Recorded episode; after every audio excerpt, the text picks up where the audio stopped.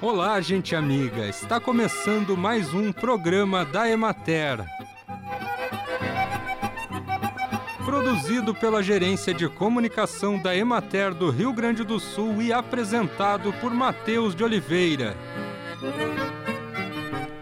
Na técnica, José Cabral.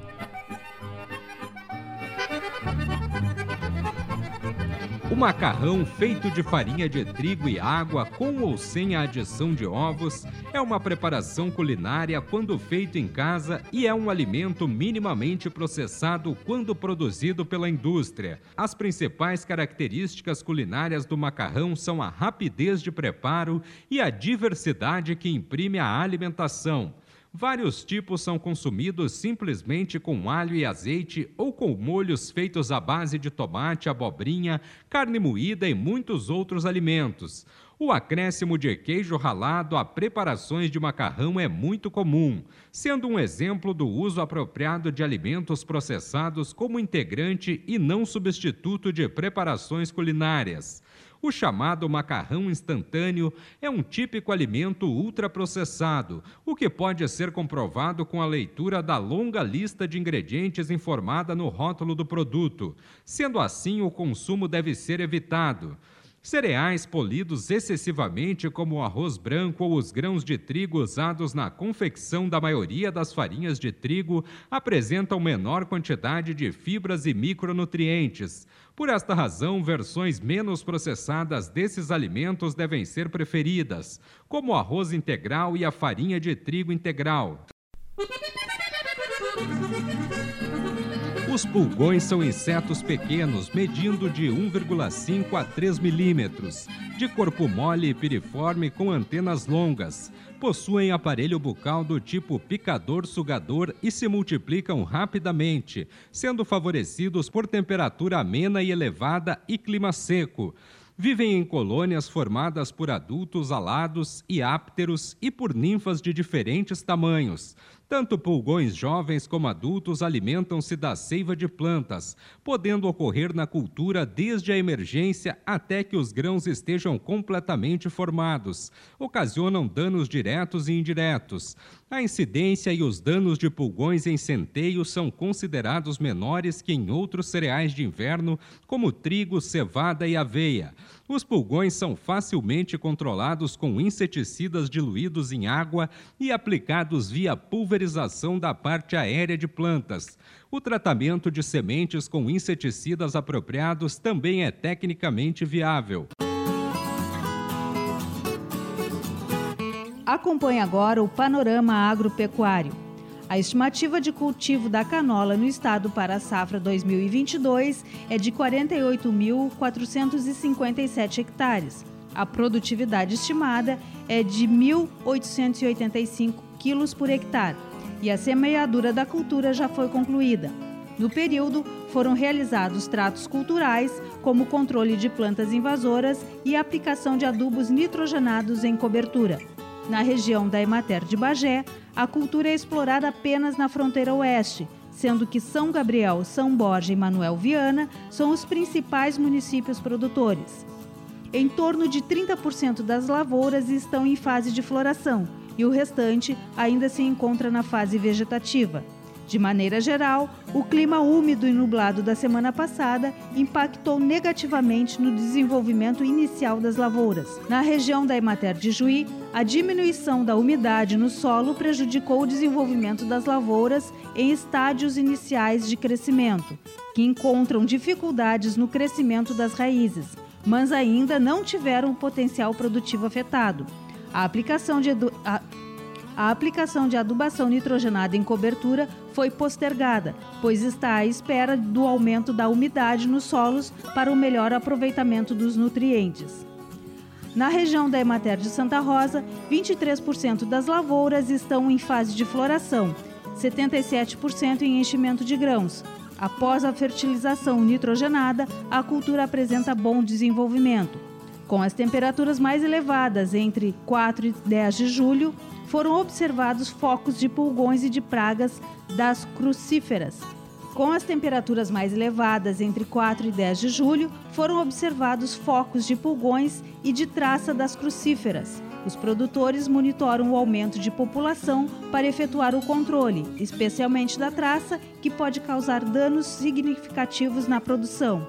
Na comercialização da saca de 60 quilos, os preços médios praticados no regional de Ijuí foi de R$ 165,70 e na de Santa Rosa, R$ 171,88. No, no município de São Gabriel, o preço médio no município de São Gabriel, o preço médio ficou em 166 reais.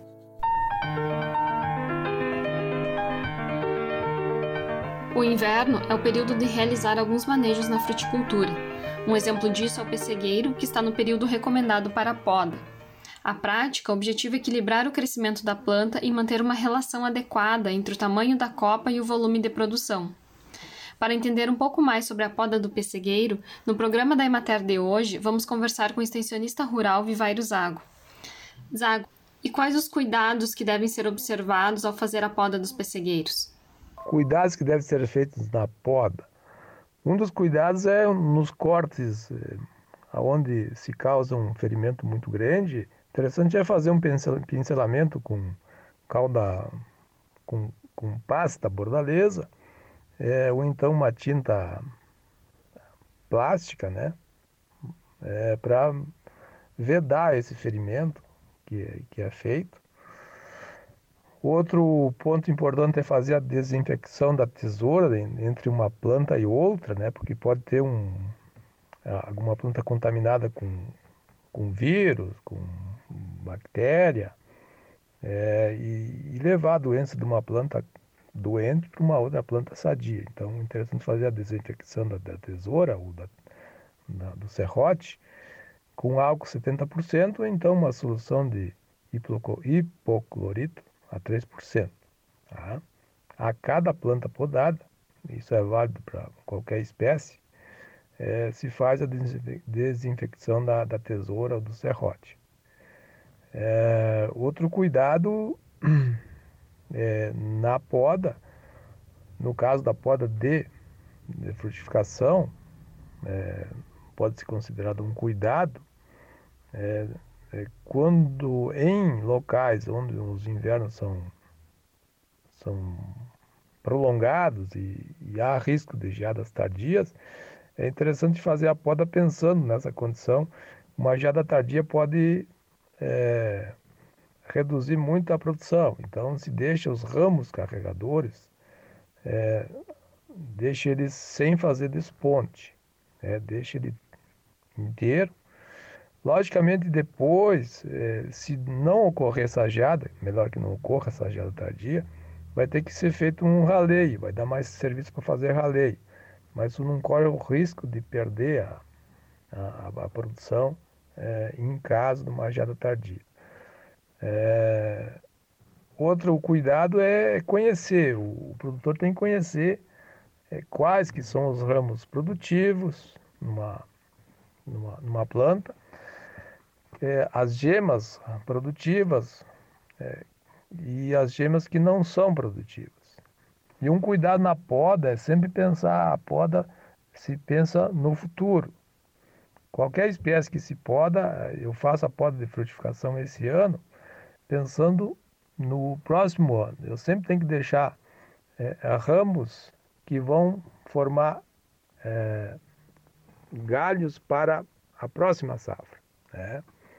Então, vou é, fazer a poda de frutificação e também pensando em, em, em, ramos que vão, não vão produzir esse ano, vão produzir no próximo ano. Ou seja, são, são ramos vegetativos esse ano, porém produtivos para a próxima safra. Essa dinâmica o produtor tem que conhecer né, para ter um, um, uma planta produtiva todos os anos. É, eu não falei antes aí é, na questão do, do cuidado na poda, ou então por que se faz poda. Também se faz poda justamente tu consegue reduzir é, número de frutos e evitar alternância de produção. Se eu deixar a planta à vontade, normalmente ela vai ter uma superprodução num ano e no outro ano vai ter uma produção quase que zerada em muitas, em muitas espécies aí, o pessegueiro também. Então eu consigo é, ter um, um, um, com esse manejo da poda, eu consigo reduzir o problema de alternância de produção também. No programa da Emater de hoje, conversamos com o extensionista rural Vivairo Zago sobre a poda do pessegueiro. Karina Venzo Cavalheiro para o programa da Emater. E assim encerramos mais um programa da Emater. Um bom final de semana a todos vocês e até a próxima segunda-feira neste mesmo horário.